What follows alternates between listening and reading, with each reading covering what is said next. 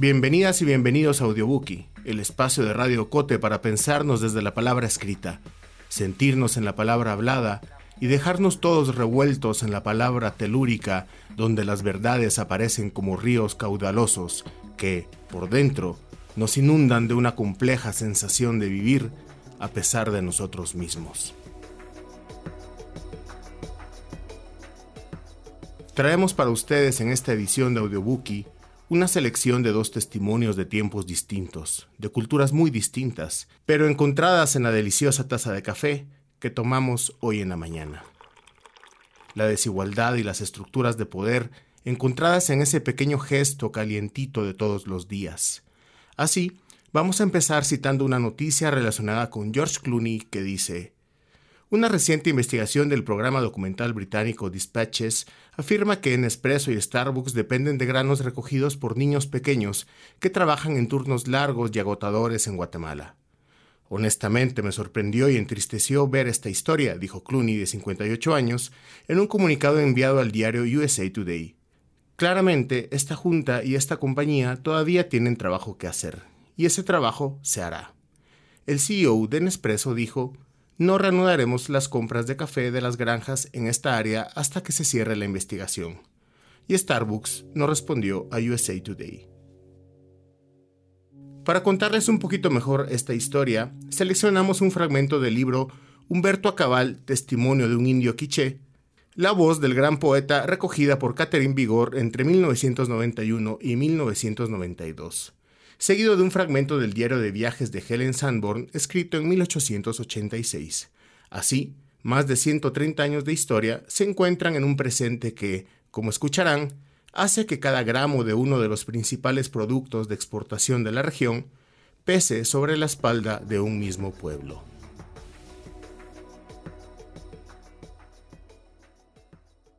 Humberto Acabal es uno de los poetas más importantes de la literatura contemporánea guatemalteca. Hablamos en presente a pesar de su muerte el 28 de enero de 2019, porque precisamente su vigencia trascenderá la lógica del tiempo, al ser una obra que habla desde la raíz profunda de un pueblo entero. Como una afortunada coincidencia, la académica francesa Catherine Vigor había publicado en francés en 1993 un testimonio de un indígena quiché que usó el seudónimo de Atanasio para contar su vida. Atanasio era Humberto, el maestro a cabal, y recientemente Sofos publicó la edición en español de este libro, traducida por Philip Hunziker, en donde podemos leer el fragmento que les compartimos a continuación.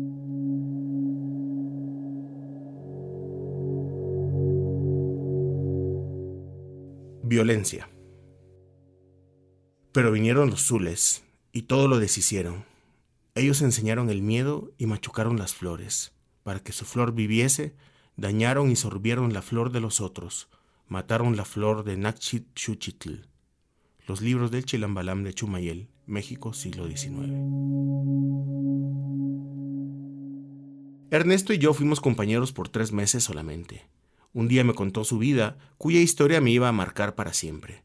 Me recuerdo muy bien, era un viernes en la tarde, acabábamos de recibir nuestro pago a las cuatro de la tarde y nos fuimos a tomar un refresco y un pedazo de pan a unos pasos del taller. Bajo el árbol donde nos sentamos, Ernesto se puso a hablarme. Me contó que cuando se dio cuenta de que era un ser humano, tenía ocho o diez años. Me dijo que se había despertado a esa edad, que había verdaderamente nacido a la edad de ocho años. Ernesto nunca supo quiénes habían sido sus padres. De pequeño lo habían recogido de casa en casa. No conocía ni siquiera su propio nombre, ni su edad exacta, y siempre había vivido en la calle. Al principio era ilustrador en Quetzaltenango y había llegado a la capital sin saber cómo. Allí dormía cerca de basureros, viviendo de restos que recogía. Su lengua de origen era el quiché y había aprendido el español por necesidad. Y alrededor de los 15 años, Ernesto encontró un muchacho indio como él, quien un día le dijo, ¿por qué no nos vamos a trabajar a una finca? Sería bueno ganarse unos centavos, venite conmigo. Se fueron entonces a trabajar a una finca de algodón. Estaban allí desde algunos meses cuando lo sucedió un evento dramático. Cerca de los campos había un terreno rodeado de alambre espigado en el que crecían unos árboles frutales, y Ernesto me contó. ¿Sabes? Tenía hambre y tenía sed. Allí había montones de frutas caídas en el suelo. No se recordaba del nombre de las frutas, pero me dijo que nunca había probado de esas y que parecían apetitosas como un paraíso. Así que se metieron por debajo de la cerca para recoger unas frutas caídas. Como los dos tenían hambre, comenzaron a comerse algunas y recogieron otras. Se las estaban metiendo en las bolsas cuando apareció el capataz de la finca, es decir, el hombre de confianza del finquero. Al verlos les gritó ¡Ey, ladrones! ¡Salgan de aquí! Pero si no estamos robando nada, solo estamos recogiendo lo que se cayó del árbol, no cortamos nada, dijeron. Vuelvan a poner las frutas donde las agarraron. Pero si se cayeron, se estaban pudriendo. El hombre que estaba amargado le gritó a Ernesto, ¿Vas a dejar esas mierdas aquí o qué? Y le dio un gran golpe en plena cara con la cacha de su fusil y lo tiró al suelo. Ernesto le dijo entonces, ¿crees que sos hombre porque tenés un rifle en la mano? Tu madre, le respondió el otro. Y le disparó, lastimándole el brazo. Mientras su compañero lograba escapar, Ernesto, por su lado, tuvo que tirar las frutas que había agarrado. Su herida comenzaba a sangrar, siguió tirando las frutas una por una, cuando de pronto tomó su machete y le dio un machetazo brusco en el brazo al capataz, quien de inmediato soltó el rifle. Ahora dale, dijo, repetí lo que me dijiste. Estás mintiendo. Yo no estaba robando. Recogía las frutas que estaban tiradas. Vos no te las hubieras comido ni tu patrón porque se están pudriendo. ¿Por qué me disparaste? Y comenzó a agarrarlo a machetazos. Le rebanó las piernas, los hombros, le partió el brazo de dos o tres golpes secos y le hizo pedazos los pies. El hombre estaba lacerado por todos lados, pero seguía vivo. Estaba como un loco, me decía. Y no te mato, miserable, porque tenés que sufrir y pagar por esto. Es lo que haces con nosotros, los obreros de la finca. Así lo dejó tirado moribundo en un baño de sangre y se regresó en calma a la finca. Pasó cerca de un río en donde mujeres lavaban ropa y continuó hacia el rancho donde tenía su hamaca. Allí cortó una hoja de plátano y comenzó a limpiar su machete que estaba cubierto de sangre. Los policías de la finca se dieron cuenta rápidamente que algo anormal había pasado porque un perro que sintió el olor del herido ladraba a su lado. Encontraron al capataz vivo perdiendo toda su sangre. Lo llevaron al hospital y de regreso se pusieron a buscar a quien lo había herido tan horriblemente y como a lo largo de todo el camino gotas de sangre se habían ido cayendo del machete que Ernesto llevaba, siguieron la pista, pero la perdieron al llegar al borde del río. Les preguntaron entonces a las mujeres si habían visto pasar a alguien por allí. Respondieron que sí, que había sido un muchacho, pero que no sabían nada más. Los policías llegaron al rancho de Ernesto y lo encontraron tranquilamente limpiando su machete. ¡Ey! ¿Vos fuiste el que hizo pedazos al capataz? Sí, fui yo. Fue demasiado injusto. Tenía hambre, recogí unas frutas, las recogí porque se estaban pudriendo y ese hombre me disparó, me obligó a tirarlas. No nos dejan ni siquiera recoger fruta caída. No soporté esa injusticia. Pues te vas a ir a la cárcel, le dijeron. Y lo llevaron al preventivo en donde Ernesto pasó meses esperando su condena. Por su lado, el herido había perdido la voz por las heridas y no podía decir ni una palabra, así que no hubo una parte acusatoria, en la cárcel, mi compañero tuvo que defenderse solo. Era pobre, huérfano, sin nadie en el mundo, sin abogado. Un día lo sacaron de su celda y lo llevaron al hospital para que reconociera al que había herido, y Ernesto me dijo, fui. Cuando llegué al hospital, el hombre era un horror. Era un montón de pedazos remendados sobre una cama. Me vio, lo vi, nos dejaron solos un rato. Después de un largo silencio le dije, qué lástima que te estés muriendo. No quería que te murieras. Hubiera querido que te quedaras vivo para que le dijeras a los otros capataces que ya no sean crueles con nosotros. Ustedes también son empleados, son como nosotros. La única diferencia es que ustedes son gente de confianza y por esa razón creen que son poderosos. Vine a verte porque pensé que podríamos hablar, pero ya no puedes decir nada y te vas a morir. Fue entonces que el herido comenzó a llorar. Ernesto solo vio cómo le iban corriendo las lágrimas de sus ojos, pero no dijo nada. Al cabo de nueve meses, el hombre murió en el hospital, y como quien hubiera podido acusarlo estaba muerto, Ernesto salió de la cárcel y volvió a encontrar su libertad. Cuando esto sucedió, tenía 16 años. Más tarde se casó con una muchacha india con la que tuvo dos hijos. Cuando lo conocí tenía tal vez 25 o 26 años. Era un muchacho tan gentil, tan sencillo y tan amable, tan afectuoso, ayudaba a todo el mundo. Cuando alguien no tenía que comer, era él el que la compartía él el que se privaba. Muchas veces en el taller algunos compañeros pasaban momentos difíciles, estaban cortos de dinero y faltaban uno o dos tres días para que les pagaran. Ernesto siempre estaba dispuesto a darles de su bolsillo. Lo conocí poco tiempo porque se fue pronto del taller. Después nos encontramos de vez en cuando en la calle y nos decíamos simplemente buenos días. Después supe que se había enfermado y que se había muerto. No habían podido salvarlo. Cada vez que se recordaba de esa historia y que la contaba, el recuerdo le dolía mucho. Sufría infinitamente. No puedo olvidar que ese muchacho me había dicho, cuando de golpe sentí que era alguien, tenía tal vez ocho años. No tenía nombre, no sabía nada de su madre, nada de su padre, nada de la época de su tierna infancia, de sus cinco o seis años, no recordaba de qué pueblo era y tenía lagunas de memoria frecuentes, solo sabía que era indio y que había pasado toda su infancia en la calle, nada más. El cambio que se produjo en él es algo que nunca me expliqué. Podría haberse convertido en un hombre malo, pero al contrario, era un excelente trabajador. Al final de su vida tenía sus propias máquinas de coser y trabajaba por su cuenta.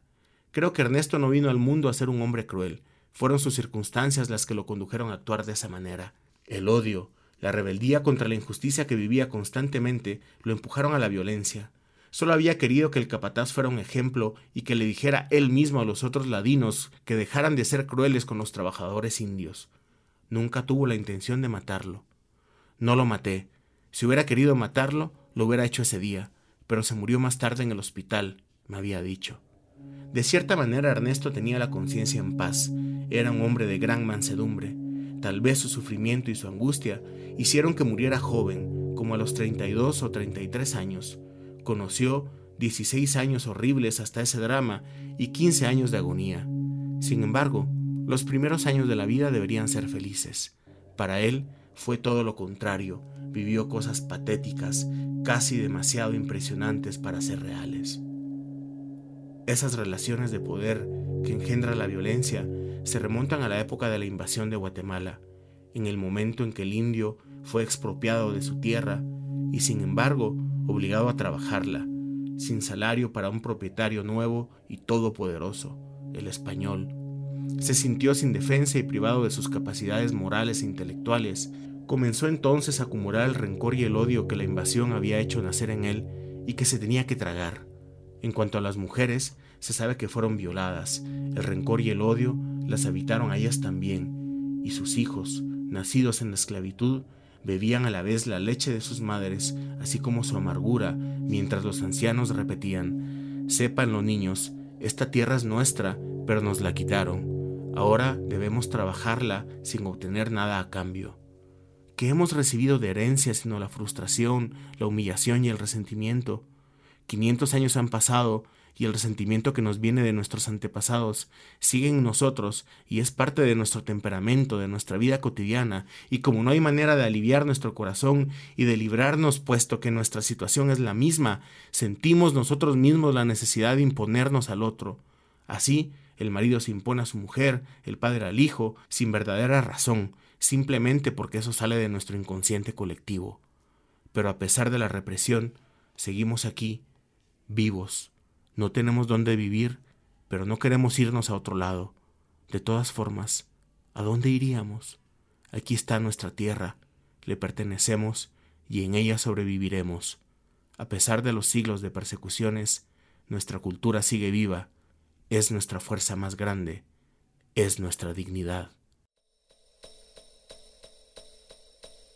Estás escuchando Audiobookie de Radio Cote. Helen Josephine Sanborn nació en Maine, Estados Unidos, en 1857. Hizo sus estudios en Wellesley College, que se convirtió en su principal espacio de formación, trabajando también como investigadora de la cultura española. Su padre era un importador de café en Boston y junto a él hicieron un viaje por Centroamérica en 1884 para conocer de primera mano a quienes le abastecían de este grano en aquellos albores del proyecto que justo Rufino Barrios había consolidado para entonces.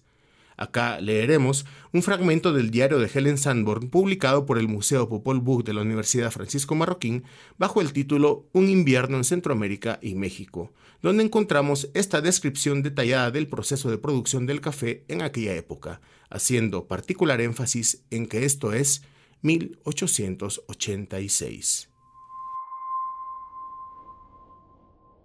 Fincas de café, cultivo y producción. No hay cosa más bella que una plantación de café, con sus arbustos color oscuro, sus fragantes flores y sus lustrosas cerezas rojas. Quien visite Guatemala, interesado o no en el café, seguramente visitará más de una de las maravillosas fincas dedicadas a ese cultivo. Por lo general, cubren muchos acres, tienen buenos edificios, calles arboleadas y preciosos jardines con bellas y exóticas plantas y arbustos. Los dueños son generalmente hombres ricos, de origen hispano o alemanes, y siempre, con placer y cortesía, reciben a los visitantes, los pasean por la finca y los despiden cargados de flores. Las plantaciones cubren muchos acres, y la tierra, perfectamente cultivada, no permite ya ni la mejor espiga de grama o de maleza. Los cafetos se colocan en filas, a determinada distancia, en una perfecta formación. Todas las plantas son de tamaño y altura uniforme. Por arriba parece un seto vivo, perfectamente podado. La cosecha promedio de las fincas es de 1.000 a 1.500 quintales al año. Nuestra finca, cercana al puerto de Champerico, exporta 15.000 quintales anualmente y tiene 380.000 árboles en producción. El cafeto es un arbusto que crece de 12 a 15 pies en su estado natural, pero cuando se cultiva es necesario podarlo a 6 u 8 pies. El arbusto crece en un tronco principal, que se divide en la parte superior en largas y densas ramas que caen hasta el suelo, lo cual dibuja un raro atractivo en la planta. Las hojas son largas y puntiagudas, de un lustroso e intenso verde oscuro. Las flores salen de la base de la hoja, en grupos de 4 a 12. Son pequeñas, blancas y muy aromáticas, parecidas al jazmín. El fruto, que sigue a la flor, se asemeja mucho al arándano, en su forma y tamaño. Cuando maduran las cerezas, son de un color rojo carmesí oscuro y contienen una masa pulposa que rodea dos semillas ovaladas, convexas, con un lado plano que las junta, cara a cara, pero separadas por una delgada piel o pergamino. A veces se forma una sola semilla, que en el proceso de crecimiento se agranda hacia la membrana divisoria y al no encontrar resistencia, se redondea y forma un grano pequeño y redondo, conocido como caracol. Para asegurar el crecimiento adecuado del café, se necesita mucha sombra. En algunas plantaciones, este resultado se obtiene sembrando las plantas a cierta distancia, y en medio de ellas se plantan los árboles de sombra, que crecen muy alto, con el follaje hasta arriba. En otras plantaciones se siembran árboles de banano para obtener el mismo resultado.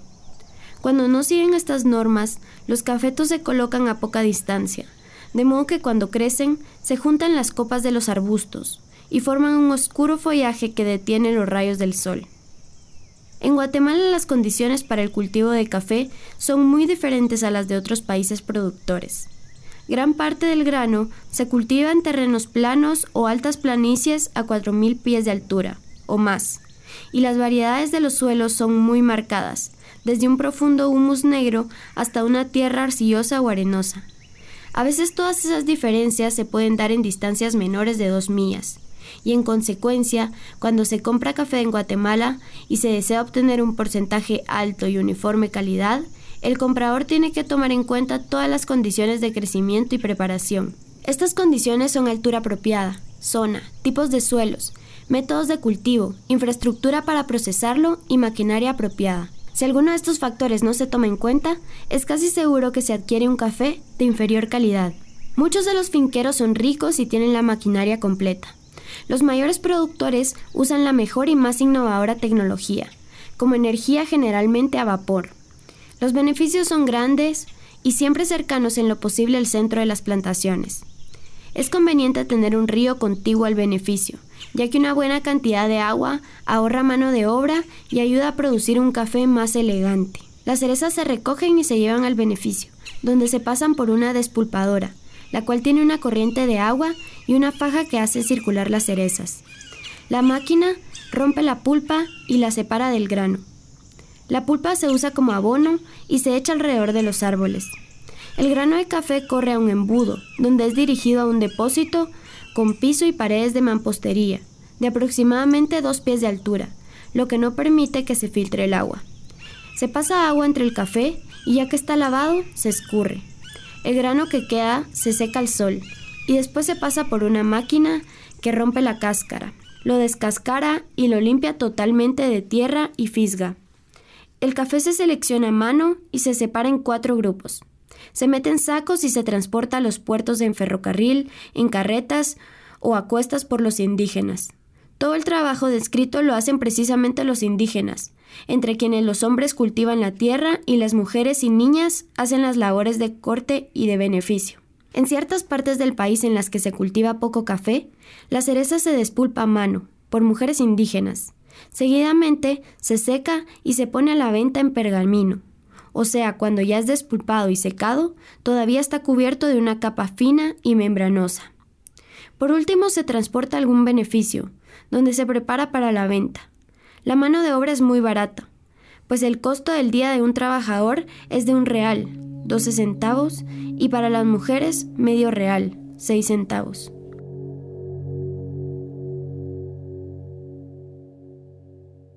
Características y costumbres de la gente.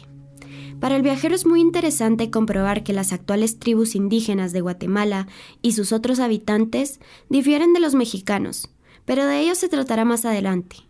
Morelet, el naturalista, que se ha dedicado a estudiar a los quichés, los describió como sigue. Raza valiente e industriosa. Nunca envejecen porque siempre están activos y hábiles en todas las artes. Trabajan bien el acero y los metales preciosos. Visten bien, son limpios, de paso firme y porte independiente. Y por lo general constituyen una clase de ciudadanos que solo requieren estar mejor educados para igualarse a los más ilustres. Su condición ya fue descrita. Por lo que pudimos observar, nos pareció que estaban en una posición muy parecida a la de siervos del antiguo sistema medieval. Se nos dijo que si un hombre compraba un pedazo de tierra, los indígenas que vivían allí estaban comprometidos a trabajar para él.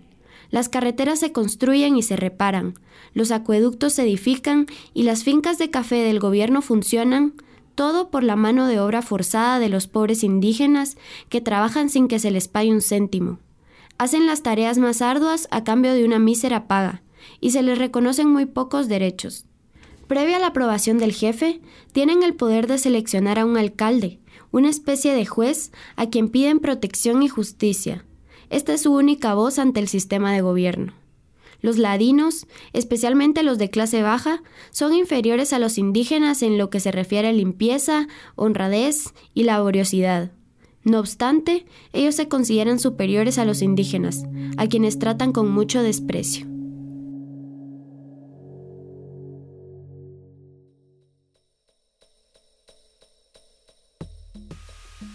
Muchas gracias por haber escuchado esta edición de Audiobookie, donde leímos para ustedes un fragmento del libro Humberto Acabal, Testimonio de un Indio Quiché, publicado por Sofos, y del libro Un invierno en Centroamérica y México de Helen Sanborn, publicado por el Museo Popol Vuh de la Universidad Francisco Marroquín, esperando que estas palabras les resuenen en el pecho y sirvan para tener una larga y complicada discusión. Síganos en nuestras redes sociales como Agencia Ocote busquen nuestros contenidos en la página web, compártanlos con quienes sepan ustedes que tienen conectado el oído y el corazón. Audiobookie es producido en Guatemala por el equipo de Agencia Ocote, con el apoyo de Seattle International Foundation. Producción sonora, Melissa Rabanales. Coordinación, Julio Serrano. Música original, Juan Carlos Barrios.